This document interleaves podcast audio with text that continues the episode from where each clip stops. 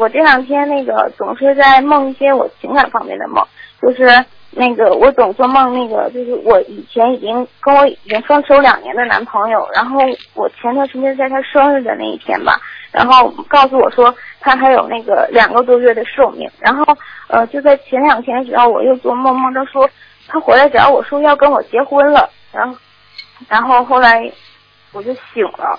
嗯，师傅，是我俩之间，师傅这个已经那个印过去了？就是在梦里面，就是已经没有了。应该应该没了，应该就是说你们可能你们本来这段缘分还是有的，但是因为你们年轻人呢太无知啊，他个人太自私啊，所以就缘分就没了。所以只要两个人能够好得长的人，都是比较不自私的人。只要有一个人自私的话，那个对方那个人就跟这个人合不长。所以一个人绝对不能自私，要公心啊，听得懂吗？嗯嗯。嗯所以我看你像你这种问题，不要再去想了。可能他有意识的在意识当中想到你一次，你会有受到感应。这种你在梦中会出现，哦这种也不是什么呃，你再回去找他，哎呀，你是不是要要要不要还想跟我好啊？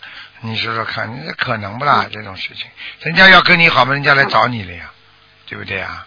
啊，对呀、好了嗯，，明白了。师傅，还有就是我家佛台那个香不打卷儿。你以为靠你自己意念想打卷就打卷了？这个东西要看菩萨来不来的呀，明白了吗？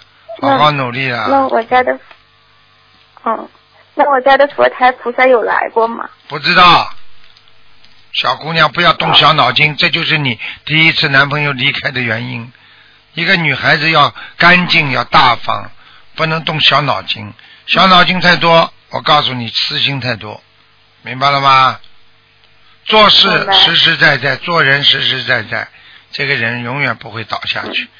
啊，我告诉你，旁嗯旁边走走，偏门走走，这个人很快就会失去很多自己心爱宝贝的东西。明白了，师傅。